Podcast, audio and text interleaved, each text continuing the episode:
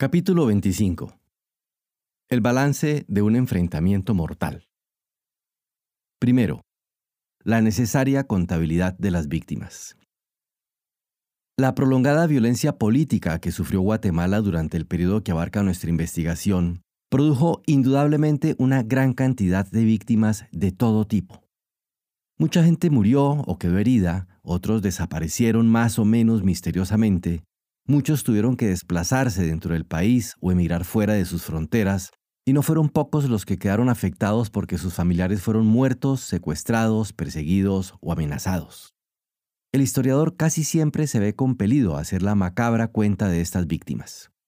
No porque tal cuantificación sea importante en sí misma, punto que puede ser discutido desde varios ángulos y enfoques diferentes, sino sobre todo porque la propia crónica de los sucesos, la interpretación que hacen los propios actores en el momento convierte las cifras en mágicos referentes para todo tipo de interpretaciones políticas e ideológicas. Es sabido que los números, por diversas razones, tienden a ser aumentados por los protagonistas de los hechos.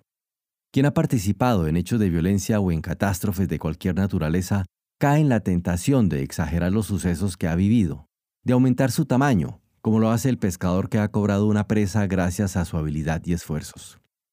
El sobreviviente tiende a afirmarse dando color a los hechos, haciendo sus dimensiones mayores, redondeando las cifras hacia arriba y haciéndolas más grandes en caso de duda.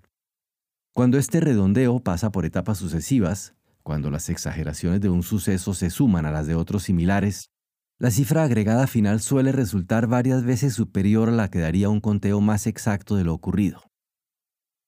Un caso que vale la pena poner como ejemplo es el de la Guerra Civil Española.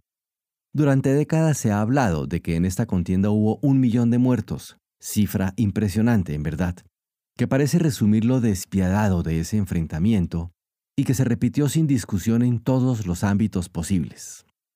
Pero en la clásica investigación de Hugh Thomas, The Spanish Civil War, el historiador inglés analiza con detenimiento los datos disponibles y llega a un total que es menor aún que la mitad de esa cifra.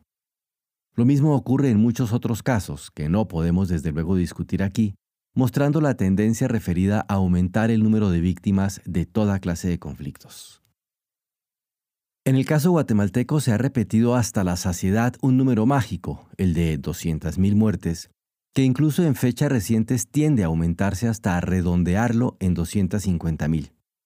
Lo curioso del caso es que durante mucho tiempo se manejaron cifras considerablemente menores, pero que luego del estudio que hiciese la Comisión para el Esclarecimiento Histórico a finales del siglo pasado, el número reconocido de víctimas fatales ascendió bruscamente hasta el valor mencionado.